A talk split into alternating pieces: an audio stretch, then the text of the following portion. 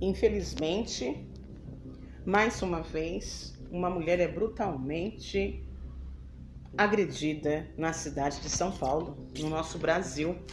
Agora o caso foi no interior, na cidade de Registro. Uma procuradora é agredida pelo seu companheiro, né, amigo de trabalho, que ela no caso é chefe dele. Ah, e mais absurdo que ele foi até a delegacia, ele confessa, ele foi preso, foi confessa o crime e depois de pagar a fiança, ele é liberado. Depois de ter uma repercussão enorme, o governador teve que intervir e pedir a prisão dele. E agora, pasmem, que depois de três dias ele está foragido. Porque é uma prisão que não tem preso.